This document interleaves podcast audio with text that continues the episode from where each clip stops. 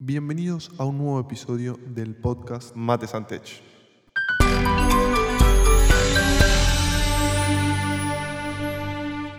Hoy estamos en un nuevo episodio del podcast y tenemos a un invitado especial, eh, una persona de gran escala, fue ex CTO de dos empresas y actualmente se desempeña como director de ingeniería de una de las empresas de gaming más grandes de Latinoamérica. Estamos con Jonathan Levisky.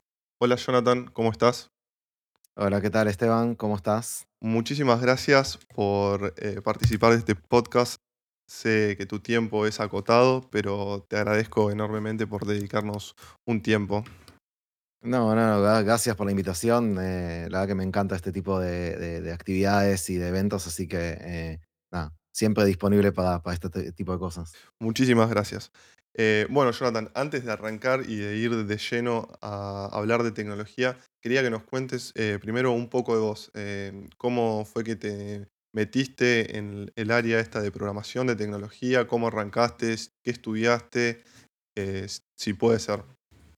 Sí, obvio. eh, bueno, te- tengo bastante tiempo en esto, o sea, ya tengo 39 años y estoy desde, desde hace muchos años programando, desde los 12 más o menos que empecé a, a, nada, hacer cosas con la computadora, a probar cosas, etcétera. Arrancaste súper Eh, chico a programar. Sí, sí, sí, es la típica, la típica, viste, historia de- de- del, del pibe que, que arranca ahí con la, con la compu. La realidad es que cuando era más pendejo no, no me gustaba mucho, Claro. eh, no me gustaba mucho la compu, pero después eh, me enganché y ¿Te, acor- nada, me, te me- acordás con qué sí, compu te enganchaste? ¿Que era una Commodore 64? claro, exactamente, con la Commodore 64 me acuerdo que, que estaba, vi una vez a, a mi hermano que es más grande, ¿no? Mayor, eh, estaba haciendo algunas cosas con Basic. Sí, sí, sí. Eh, y me, me enseñó lo básico porque él estaba aprendiendo en la escuela y fue como, uh, esto es increíble. O sea, no solamente podés jugar con la compu, podés también decirle lo que quieres hacer. Claro, claro, sí, sí. Eso me pareció como, como no sé, me, Te voló el me- cerebro, te explotó el mal. cerebro. Sí, sí, sí, definitivamente. Y bueno, y desde entonces que, que me enganché, siempre estuve haciendo cosas así muy sencillas, pero bueno, yo estudié en la ORT, en la secundaria, la ORT Chatay, Sí. em, Eh, y ahí es donde realmente empecé a aprender mucho, ¿no? O sea, como mucho más, eh, de manera mucho más, diría, formal. claro, porque eh, en la ORT, creo, corregime Jonathan, pero para contextualizar, tiene, eh, digamos, está orientado a programación, digamos. Cuando te recibís, salís con un título de bachillerato en programación, ¿verdad?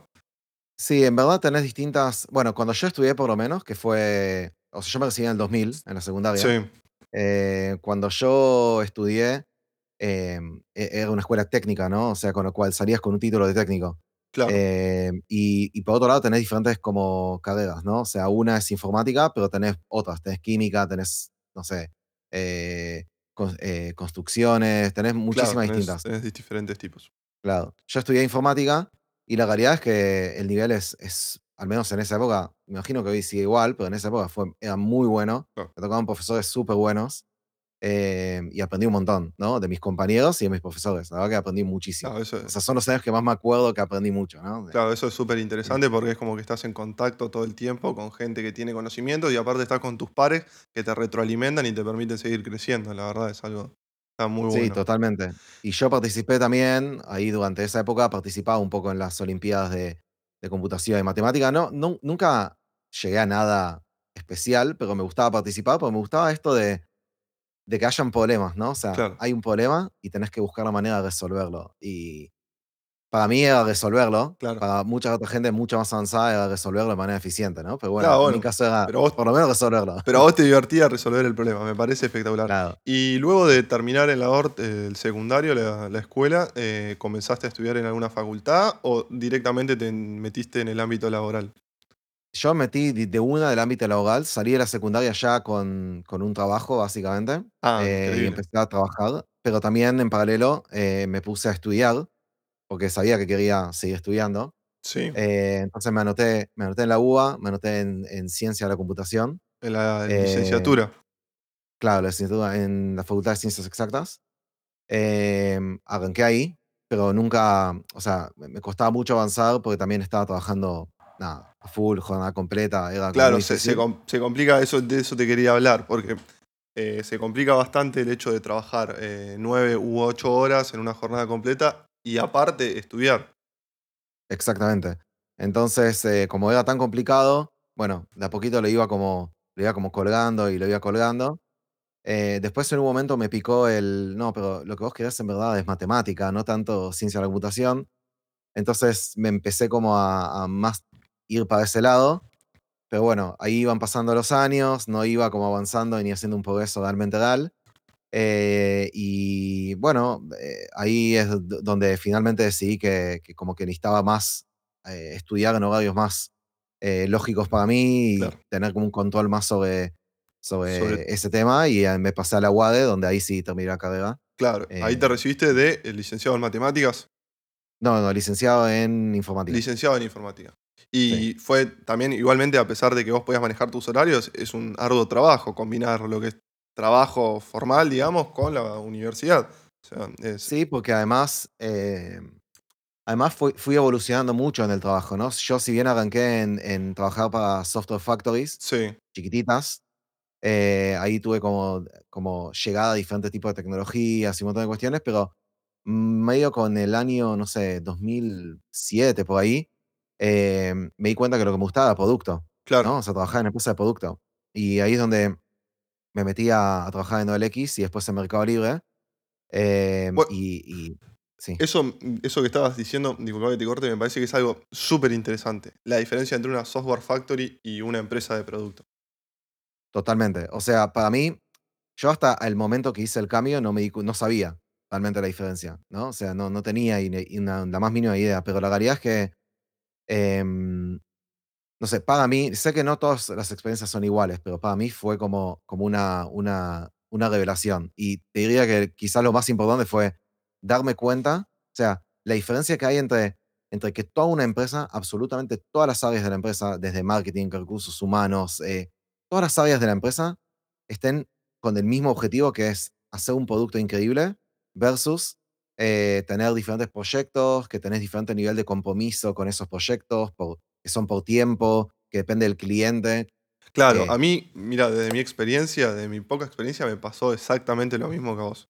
Trabajar mm, en una software factory, que hay diferentes proyectos, que cada proyecto es un mundo en sí, y que depende de la importancia del proyecto, el cliente y demás, es la, es, eh, la impronta que le meten a ese proyecto y trabajar en una empresa de producto, lo cual todo el mundo tira para que ese producto, como decís vos, sea genial. Y exactamente. yo, a, a mi opinión, a mí me gusta más la empresa de producto. Y creo que a vos, por, por lo que me decís también. Sí, yo medio como que desde ese momento que nunca nunca volví a trabajar en una empresa que no sea de producto, y no tengo por lo menos interés, al menos por ahora, de trabajar en una empresa que no tenga que no no esté creando un producto y que toda la empresa esté de alguna manera atrás de eso, ¿no? O sea, atrás de ese de ese producto o un set de productos, ¿no? Pero, eh, eso para mí es es como a mí me me fascina eso y me obsesiona de la buena manera, ¿no? Es como que me encanta. Me parece Em, espectacular. Y em, siguiendo un poco la hila de lo- la- el hilo de lo que me venís contando, ¿cómo fue eh, pasar de una software factory a, digamos, tu primer empleo en una empresa de producto como OLX?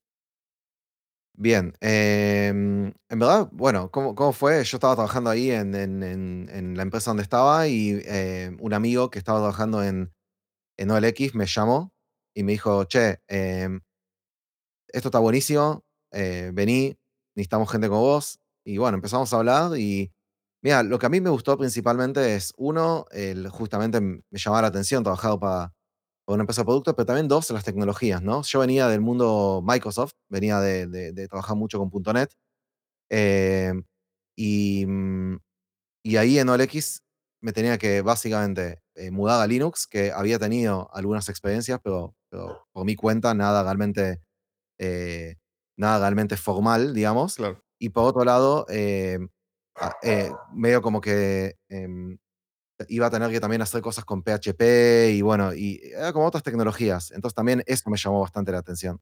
Claro, era como un desafío para vos de tener que aprender nuevas tecnologías y meterte en, en- en un ámbito totalmente desconocido. Exactamente. Y bueno, eso claramente para mí fue como, como súper importante. Em, y bueno, nada, ahí me metí. Y, a- y ahí y arrancaste en una empresa de producto. Esa fue tu primera empresa de producto. sí, exactamente, OLX. Em, después de OLX, mm, trabajé en Mercado Libre. Eh, también unos 3 años, desde el 2009 al 2012, 2010 al 2013, por ahí. Y Eh ahí, en Mercado Libre, ¿qué qué rol estuviste desempeñando? Eh, bueno, yo cuando me sumé, me sumé al equipo de de arquitectura. Sí. Eh, en la época que me sumé a Mercado Libre, justo Mercado Libre creo que había pasado 1 año y medio, más o menos, después de que habían hecho el IPO, o sea, que habían Claro, salido a la bolsa en Estados Unidos. Em, y la empresa estaba en pleno crecimiento, pero exponencial, ¿no? Muy grande. Y necesitaban tenían tenían como, resumiéndolo, tenían como 2 problemas muy grandes, los 2 de escalabilidad. Uno, por un lado, técnica, o sea, la tecnología, la arquitectura, la infraestructura no no escalaba más, no, o sea, no se iba a bancar más todos lo los cambios que tenían que hacerle. Eh, y del lado de de de la gente, ¿no? O sea, tampoco escalaba, en cuanto a que la empresa necesitaba seguir contratando desarrolladores, Y no había. eh, y no es que no había, no no no los podían sumar porque no escalaba la o sea, la la forma de trabajo, básicamente, claro, ¿no? tenían que hacer como una reestructuración tanto tecnológica como de recursos dentro de la organización, digamos, dentro de la empresa. Tal cual, o sea, algo tu monolito, Claro. eh, desde el punto de vista humano y el punto de vista técnico. Claro, sí, sí, sí. Y bueno, Sí, en seguime contando. Y vos en Mercado Libre estabas en el área de arquitectura, ¿y cómo fue? Sí. ¿Estuviste en el proceso que fue transformar del monolito a microservicios? Exactamente. Nosotros internamente lo llamamos, eh, eh, mudarnos del del viejo mundo al nuevo mundo. Claro, Eh claro, sí. Yo ahí trabajé mucho con, eh, Daniel Rabinovich, que es el CTO, y en ese mo en esa época no era el CTO, pero al año que entré, eh, Se transformó en CTO. y trabajé mucho con Darío Simonazzi, que fue VP de Mercado Libre hasta hace poco, y ahora recientemente es el VP de Claro. de Wildlife, Ah, mira. Donde estoy trabajando, sí. Em, entonces, bueno, trabajé con ellos 2. Particular con Dani, trabajé quizás el primer año y medio, muy muy de la mano con Dani, eh, haciendo un montón de cambios, eh, eh, en la arquitectura, planificando cómo qué tecnología íbamos a usar, cómo íbamos a hacer nuestro approach a microservicios, cómo cómo íbamos a hacerle nuestras APIs, cómo iba a ser la seguridad, cómo iba a ser el el los contratos, digamos, eh, la firma de de de los diferentes, eh, endpoints, eh, Claro. eh, bueno, un montón de trabajo de ese lado, cómo iban a ser los equipos, cómo íbamos a escalar los Claro, equipos. es un trabajo increíble el que hace un arquitecto en en un proceso de pasar de de un monolito a microservicios. Y Exacto. y lo que que quiero que me cuentes, es cómo, hiciste para poder adquirir todo ese background, que supongo que ya lo traerías de OLX, y adquirir nuevos conocimientos, digamos, para poder transformar todo para realizar todo este proceso de transformación dentro de Mercado Libre. Em, sí, o sea, no no sé si tengo como una receta mágica, pero la realidad es que so o sea, me encanta leer, eh, y me encanta como tengo como esta cosa de que cuando tengo algún desafío, eh, medio como que me engancho y hasta que no no no encuentro una solución, y además itero la solución hasta que me resulte elegante o prolija, eh, no paro. Entonces, em, nada, medio como que que eso por lo menos me sirvió mucho, porque en mi época de OLX me había enganchado mucho con, eh, patrones de diseño, con con APIs en general, con un montón de cuestiones que en esa época estaban muy de moda. Em, y bueno, me había enganchado muchísimo, y después en Mercado Libre, eh, me enganché con un montón de tecnologías que que íbamos a usar, eh, Redis, que son bases de datos no NoSQL, y bueno, un montón de de tecnologías que que me me obsesionaron, eh, y me metí muy de lleno, pero muy, muy de lleno, y y fue justamente donde desarrollé un montón de, no sé, proyectos open source y un montón de cuestiones que que después, bueno, terminaron siendo más o menos conocidos en la comunidad. Claro, sí. Pero bueno, era era lo que yo necesitaba, ¿no? Necesitaba como trabajar en todas esas cosas y meterme muy de lleno como para poder después utilizarlo en mi trabajo. Claro, sí, sí, sí, me parece increíble y la verdad te te te aplaudo por por haber ideado todo eso. Y, después de Mercado Libre, eh, observé que estuviste como CTO de de 2 diferentes empresas. Sí, o sea, después de Mercado Libre, en verdad, me me fui a vivir a Nueva York, 1 año, donde trabajé en Guild, que es una empresa de Estados Unidos, que vio lo que había hecho en Mercado Libre y quería que básicamente les ayude a hacer lo mismo. Era una empresa también grande. Em, pero durante mi época de Mercado Libre, em, o sea, antes de de mudarme a Nueva York, yo había conocido a medio de casualidad, conocí a unos, eh, colegas, digamos, eh, amigos que, eh, eran de de la Universidad de Montreal de de en Canadá. Sí. eh, y están estudiando, los dos están terminando su PhD, o sea, su doctorado en, en, en Deep Learning. En- Eh, están estudiando con Yoshua Bengio, no sé si conoces, pero es una de las eminencias Sí, de, sí, de lo que es, claro, Deep Learning. Em, entonces los dos estaban estudiando ahí, terminaron su PhD, y estaban acá, fue de casualidad como los conocí, pero estaban acá y los conocí y nos pusimos a hablar.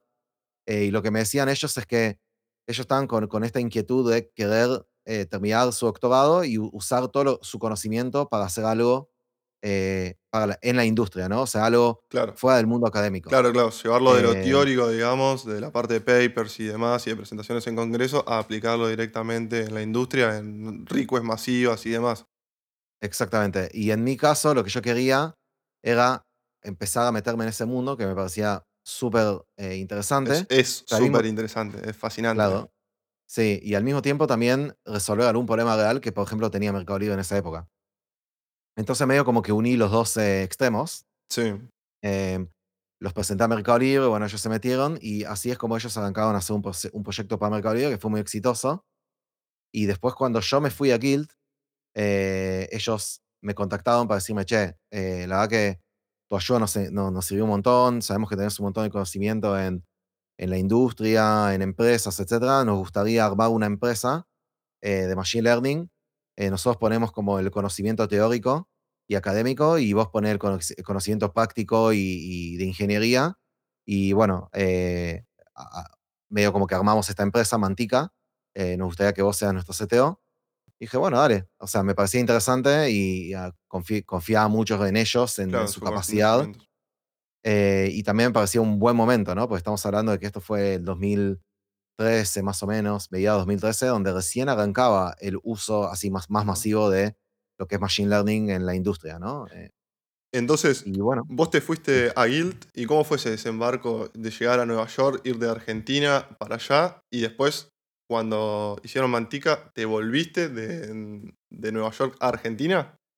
sí, o sea, sí, me fui de, de- de Buenos Aires a Nueva York, fue tuvo un, Es un una proceso. mudanza, uf, tremenda, tremenda, sí, sí, fue, fue espectacular y, y obviamente te, te despierta un montón de miedos, pero también un montón de, nada, de, es como que te sentís como medio un explorador, ¿viste? Eh, y a mí lo que me, yo lo que siempre lo pensé de la siguiente manera, lo pensé como, yo siempre supe que iba a ser mm, temporal, ¿no? Nunca me imaginé que iba a ser así para siempre, claro, pero al mismo tiempo me lo tomé como, che, es tu oportunidad de conocer gente nueva, de conocer como tú una, una forma de trabajar distinta, una forma de, no sé, o- otra gente que piensa distinto, que interactúa de manera distinta, que de hecho todo es en otro idioma. Yo sabía inglés, pero obviamente eh, una cosa es saber inglés eh, para tu trabajo y otra cosa es para, para absolutamente para todo. todo. Vas a ¿no? comprar el pan y tenés que hablar en inglés. Es como un cambio de mentalidad total. Y aparte es otro tipo de, de sociedad en, el- para la cual te tenés que adaptar también. Totalmente. Pero bueno, la verdad que, que me encantó, me hizo un montón de contactos y un montón de amigos que sigo hasta hoy en día en contacto. Eh, me abrió un montón de puertas súper interesantes. Eh, me metí, obviamente, estando en Nueva York, que es como, o sea, es como que en Estados Unidos eh, tenés como dos, dos focos, digamos, de, de tecnología. Uno es, eh, obviamente, todo lo- toda la zona de Silicon Valley, Claro. pero la otra es Nueva York. Y, y nada, o sea, es espectacular. Tipo, te vas a, a meetups, te vas a esto. Yo aproveché lo máximo que pude, ¿no? O sea, Claro, eso, charlas, eso te iba a preguntar. Me imagino que estará lleno de meetups todo el tiempo. De- Debe ser una locura.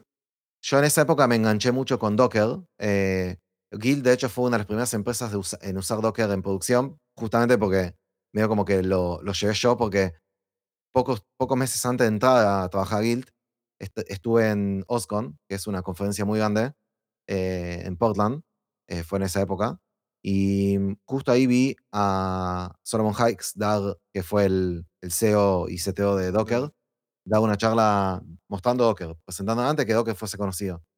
Y lo vi y me pareció, me pareció alucinante. claro. eh, y justo resolvió un problema que Gil tenía. Entonces, después de eso, fui a Nueva York y llevé toda la tecnología, hice toda una presentación, mostré cómo podíamos usarlo. Y de ahí se armó una hackathon Claro. interna de la empresa, en donde en una semana eh, rehicimos todo el ambiente de producción. Todo el ambiente de la- de producción la- en una semana. sí, en una semana, o sea, Wow. todo un- una prueba de concepto, ¿no? Sí, sí, sí, no- obviamente. eh, y cómo se llama, con Docker, y mo- demostramos de que nada, era como muchísimo más eh, escalable y poderoso para lo que necesitamos.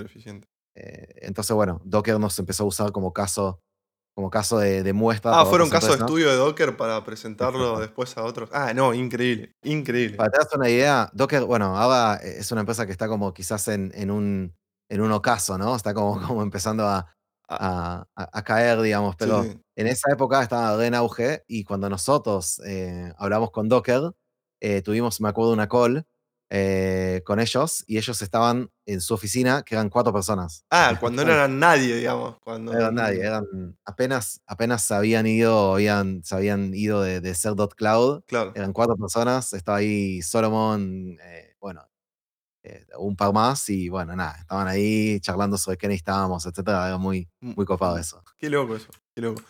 Y después, bueno, en Mantica, ¿qué, qué rol, o sea, hiciste como, trabajaste como CTO eh, y cuáles fueron las tareas que tuviste que desempeñar? Como, si bien me decías que la parte, vos pusiste la parte práctica de lo que es Deep Learning y Machine Learning, pero me imagino que tuviste que estar eh, organizando toda, el- todo- toda la estructura que estaban montando. Sí, eso fue súper interesante eh, porque no solamente tuve que, bueno, ayudar a armar un equipo eh, y contratar a algunas personas, y también eh, tomar como la, posta en muchas cosas que, nadie hacía o nadie sabía hacer. Por ejemplo, definir nuevos productos, em, venir con ideas de, che, ataquemos esto, pinta que hay mercado, pegarme acá contra la pared y darme cuenta de que lo hicimos mal y que no iba. En un momento empezamos a buscar inversionistas y bueno, eh, armar las presentaciones para inversionistas, juntarme con inversionistas y intentar convencerlos que era la mejor inversión que podían hacer. Eh, después, tipo, una vez que armamos un producto y, y conseguíamos un potencial cliente, ir y vendérselo. Eh, o sea, la verdad que me tuve que poner un montón de camisetas, un Claro, montón de sombreros distintos. hiciste todo, digamos, Eh, pasaste por todos los roles. sí, además de, bueno, obviamente programar y, y- y desarrollar cosas, algunas veces en, en, nada, en cosas que no sabía. Yo, por ejemplo, frontend no, no tenía la más mínima idea y tuve que ponerme a aprender. Y bueno, nada, esas cosas me gustan. No te diría que soy como el, el, el frontender más, eh, de hecho, probablemente soy de los peores, pero, pero nada, o sea, me gusta aprender y le di para adelante y resolví el problema, ¿no? O sea, Lo que me parece algo súper destacable es que a pesar de que estuviste en, en diferentes posiciones, en, en, ¿cómo te podría decir? En altos cargos, digamos, como Head of Research, como CTO y Director de Ingeniería, siempre estuviste programando, digamos, nunca dejaste el- la programación de lado, digamos. sí, eso es algo que, Te eso es apasiona, algo digamos. que, sí, me apasiona. eh, me mantengo muy, muy, muy actualizado, constantemente estoy programando. De hecho, antes que, eh, como CTO de Unigo y ahora que estoy como director, también sigo programando. Eh, obviamente menos, programas menos, pero sigo programando. Y me meto lo más que puedo en, en muchas cosas de tecnología, pero me- a mí me parece importante y me parece que hay muchas empresas que cada vez más, de hecho, hay empresas que cada vez más necesitan este tipo de, de perfiles, o sea, gente que sepa mucho de gestión y, y de planificación y de, y de manejo de, de equipos y armado de equipos, pero al mismo tiempo que sean muy técnicos y que puedan arremangarse y meterse en lo más profundo de lo necesario eh, de lo que se necesita como para resolver los problemas, ¿no? Y cada vez hay más empresas que necesitan este tipo de perfiles. Sí, sí, sí, la verdad que se está viendo un crecimiento en lo que es que al eh, puestos avanzados eh, tengan conocimientos eh, sólidos técnicos y que los puedan utilizar en el día a día. Sí, Y bueno, siguiendo un poquito, como después de Mantica desembarcaste en Unio, también como. CTO. Sí, después de Mantica, em, la verdad que me pareció una aventura espectacular, pero bueno, yo estaba viviendo acá en Buenos Aires, cada tanto viajaba a Canadá eh, o a algunos otros lugares y bueno, el viaje me mataba mucho Claro. ¿Cuántas horas hay de lado viaje más o menos? a Canadá y como 16 horas, Claro, claro, es bueno. increíble. Eh, pero llega más, ¿no? Porque 16 ho- horas netas, Neta, digamos, claro, ¿no? pero si tenés escalas y demás, tal cual. Em, pero más allá del, del viaje, también como que era muy difícil trabajar en una empresa distribuida, eh, ¿no? O sea, los chicos estaban ahí, noso- yo estaba acá con otro, con otro amigo trabajando, em, era complicado, tampoco habían muchos proyectos que no, no se daban, era muy difícil venderlo. Ten en cuenta que, que nosotros buscábamos proyectos para empresas muy grandes, tipo un mercado libre o más grande, em, y muchas veces estas empresas no, no, no te abren sus datos para que vos puedas jugar con los datos y, y hacer cosas valiosas. Entonces, muy difícil entrar. Claro, generalmente Eh suelen tener su propio equipo dentro de su organización, digamos. Exactamente. Entonces, bueno, eso me fue como cansando un poco, eh, y al mismo tiempo surgió esta oportunidad de Unigo que me pareció superinteresante. Eh, miraba como toda una deuda que me tenía conmigo mismo, de meterme en el mundo de la financiero, que es algo que dije que nunca iba a hacer, eh, porque siempre dije, cuando era más chico, ¿no? Decía: "Che, nunca voy a trabajar en un banco, nunca voy a trabajar en una empresa de seguros". Es como, viste, como programador es lo último que Eh, quieres hacer. claro.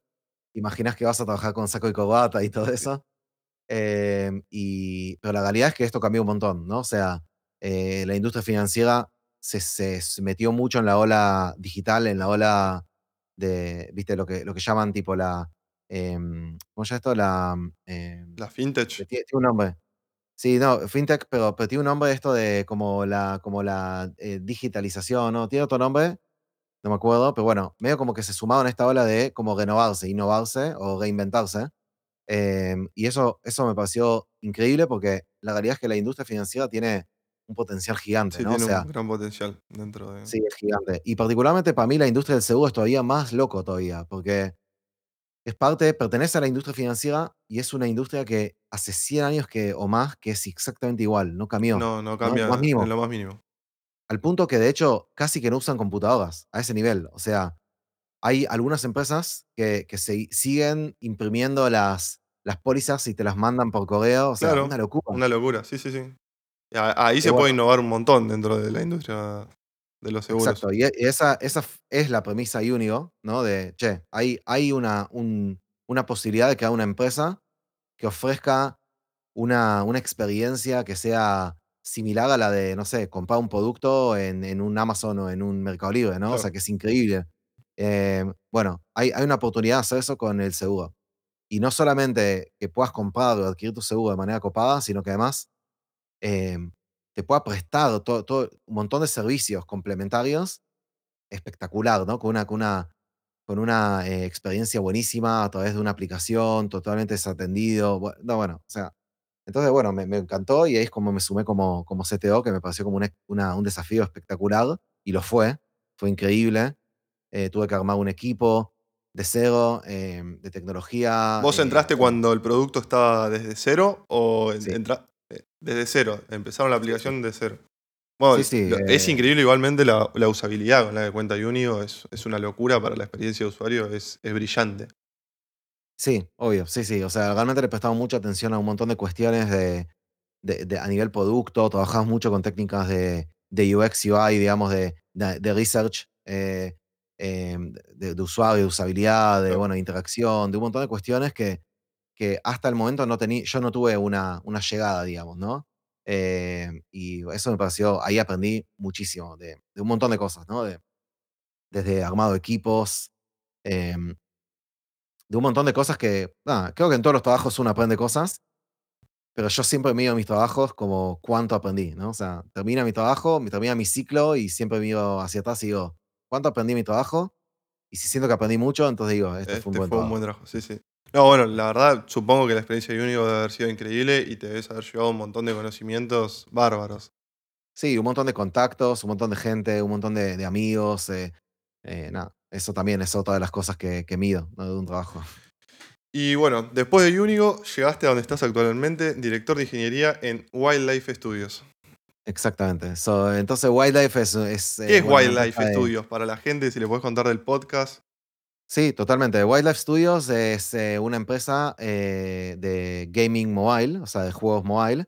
Es una empresa global, si bien arrancó en Brasil hace 9 años, o sea, el 2011, hoy en día ya tiene 9 años en la industria y ya es una empresa global porque, eh, no solamente comercializa sus juegos en todo el mundo y lo distribuye en todo el mundo, sino que además tiene oficinas en varios países del mundo.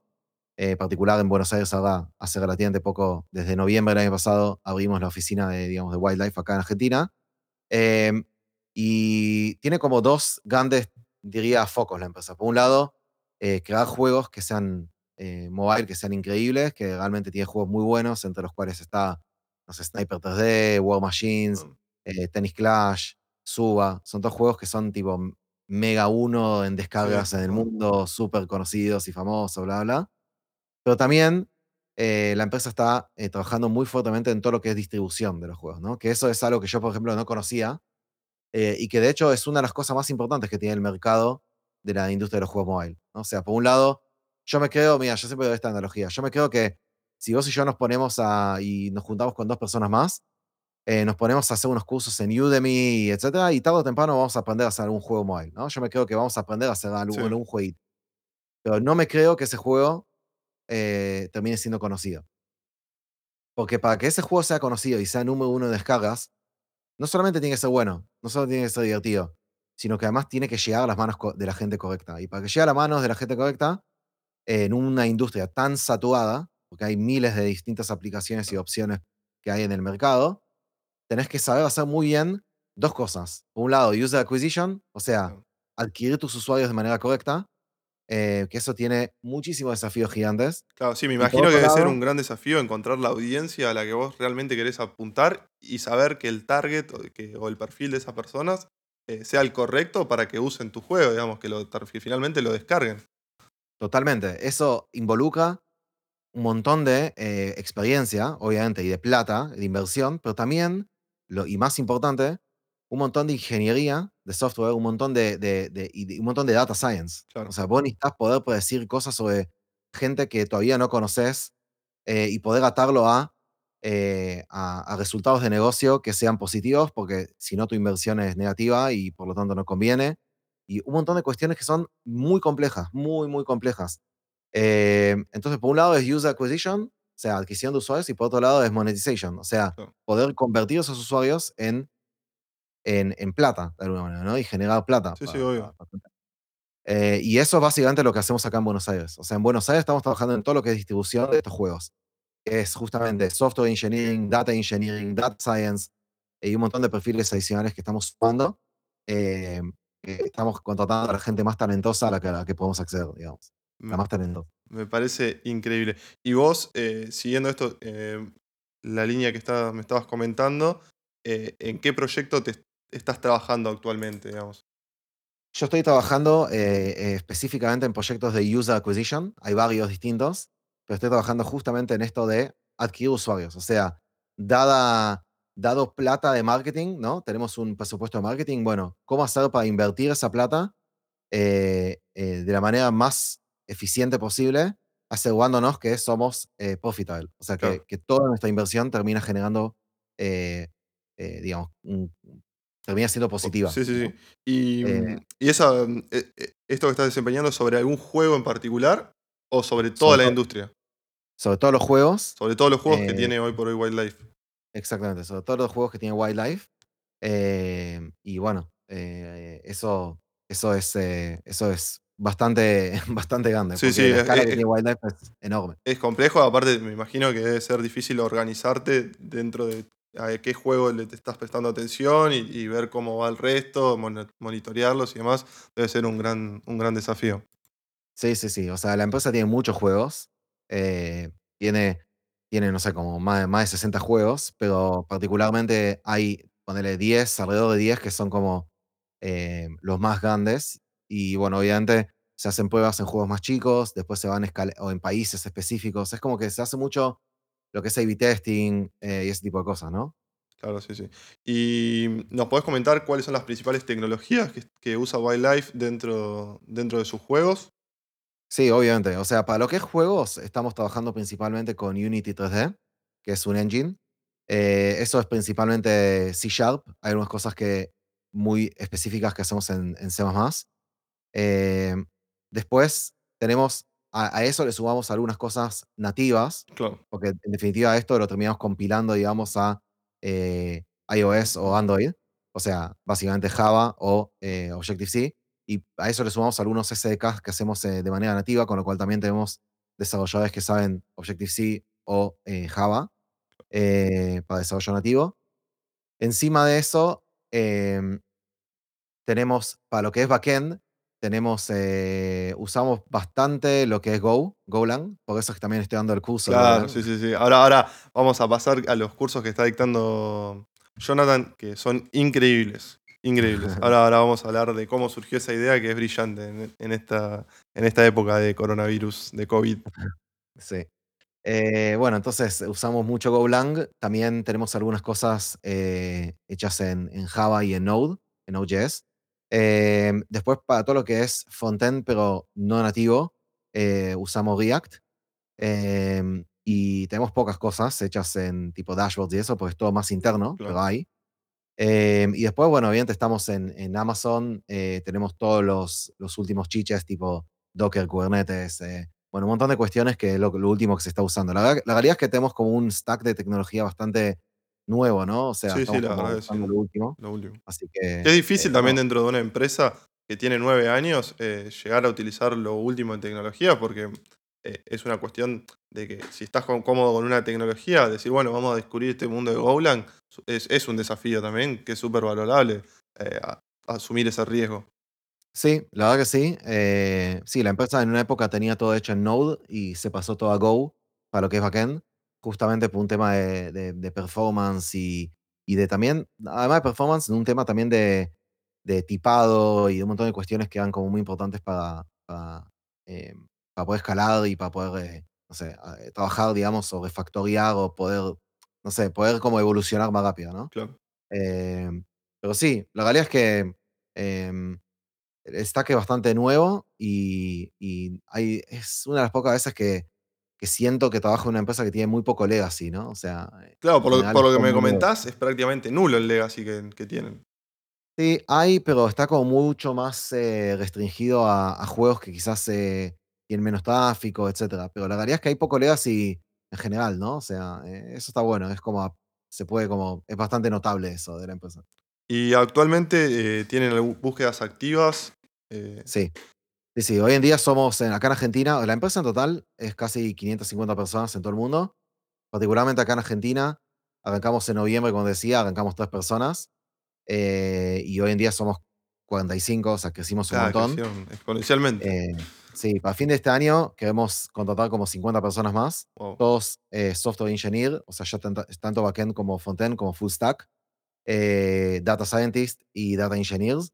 Así que todos los que escuchen esto y estén interesados, contáctenme que, estamos sumando eh, gente y, estamos buscando gente muy talentosa que, tenga ganas de desafíos técnicos e intelectuales fuertes, muy fuertes. Eh, les comento a todos los oyentes que en la descripción del podcast voy a dejar el email de Jonathan por si se quieren contactar para, bueno, quizás poder comenzar a trabajar en Wildlife Studios.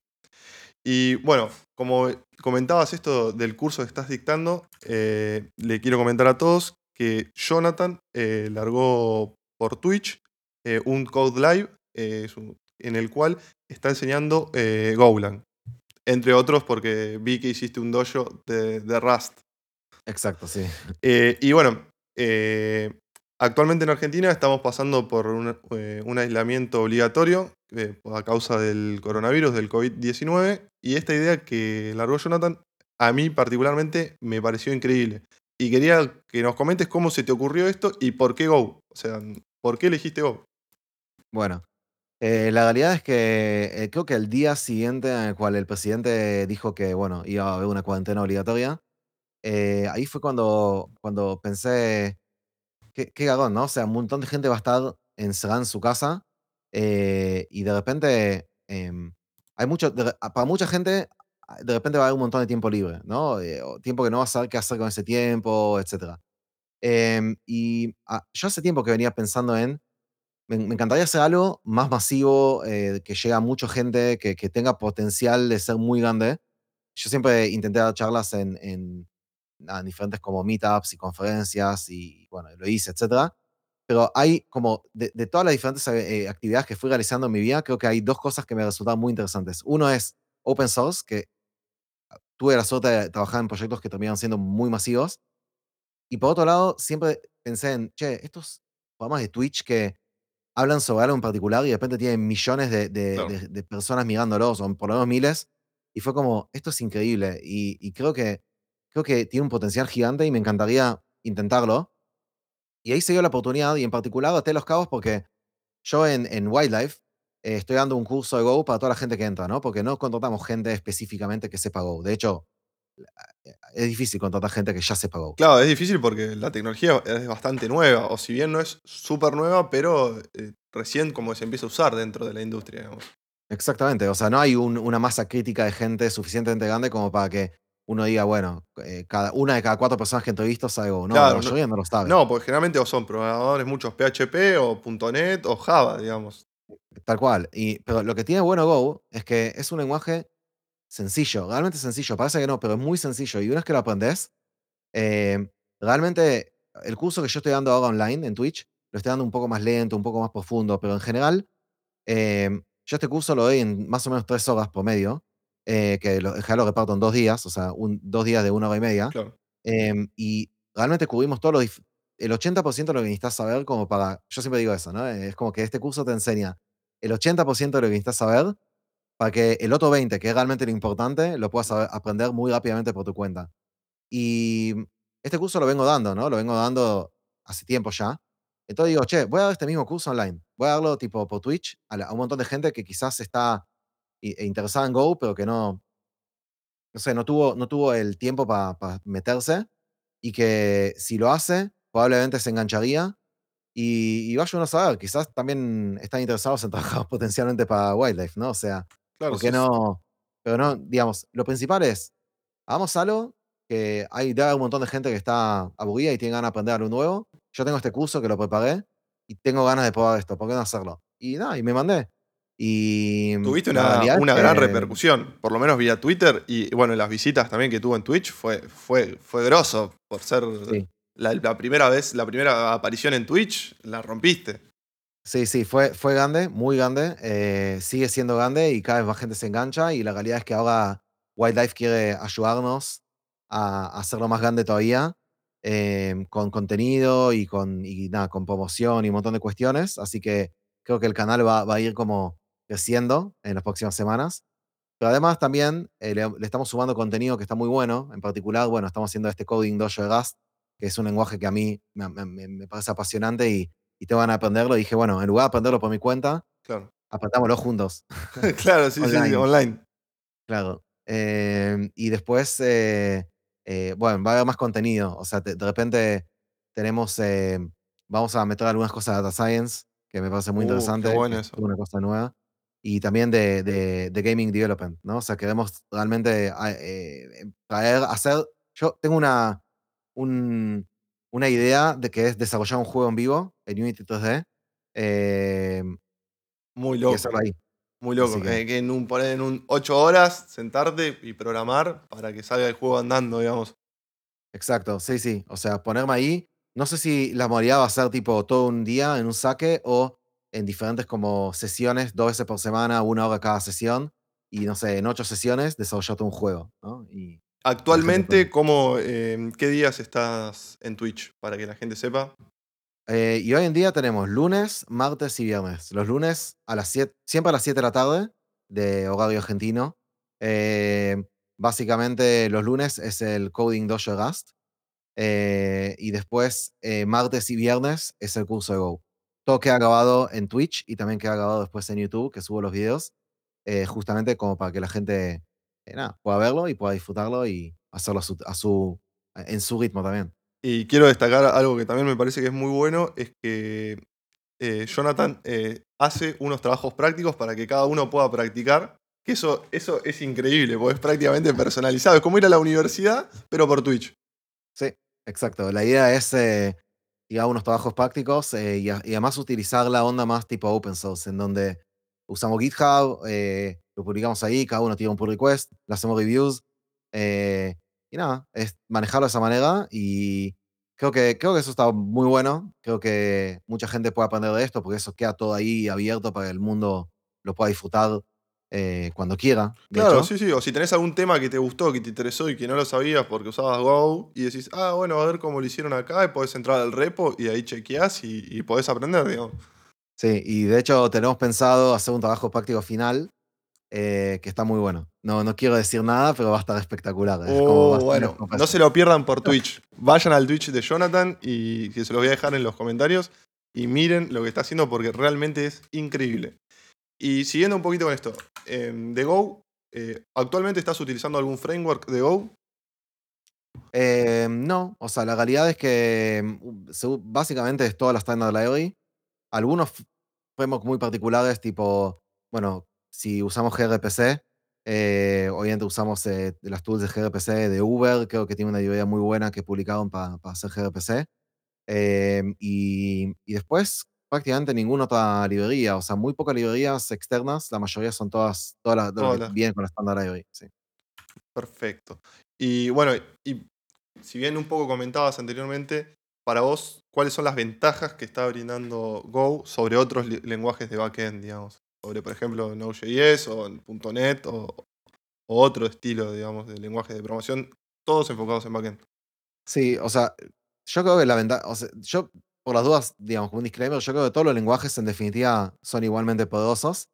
Em, lo- creo que algunos lenguajes te ayudan a- a- en algunas cosas particulares. En particular, Go, creo que eh, la ventaja más grande que yo le encontré es que es muy fácil aprender, y eso me parece importante, muy importante. De por sí, todo lo que viene con la Standard Library y el lenguaje sí es muy eficiente. En general, uno tiene que recurrir pocas veces a, a instalar cosas de afuera. Em, me parece un lenguaje que em, es como muy, es muy opinionated, ¿no? O sea, el- los que diseñaron el lenguaje decidieron cómo hacer muchas cosas y no se puede hacer las cosas de maneras distintas. En general, todo se hace de la misma manera y eso me parece muy poderoso en un lenguaje, porque es, es aburrido, pero es aburrido por diseño, ¿ok? Claro. Y que un lenguaje sea aburrido por diseño es bueno y simple al mismo tiempo, ¿no? Si es simple y aburrido por diseño, yo creo que es muy positivo. Mucha gente que va a escuchar esto va a decir, no me gusta. Yo creo que es bueno, piénsalo, es bueno, porque que sea bueno significa, es que vos lees código de tercero y en general va a estar escrito de la misma manera que vos lo escribirías. Claro. Em, y en general tomarían las mismas decisiones que vos tomar, porque es aburrido y porque es simple. Según lo que Em, tengo, según lo que en- entendí, digamos, la premisa que tuvo Google al momento de desarrollar eh, Golang fue que como tomaban muchos estudiantes universitarios, decidieron crear Golang que sea simple y sencillo para que lo puedan adquirir y en poco tiempo puedan comenzar a codear y que también sea, como decís vos, posible entenderlo por un tercero dentro de la empresa, digamos, que cada uno, que cada, digamos, eh, empleado de Google no haga una cosa diferente que después no la sepa entender nadie sino que se pueda entender, digamos. exacto. Entonces, eh, eso lo hace, en mi opinión, muy poderoso y es lo que, en definitiva, a mí más me gusta.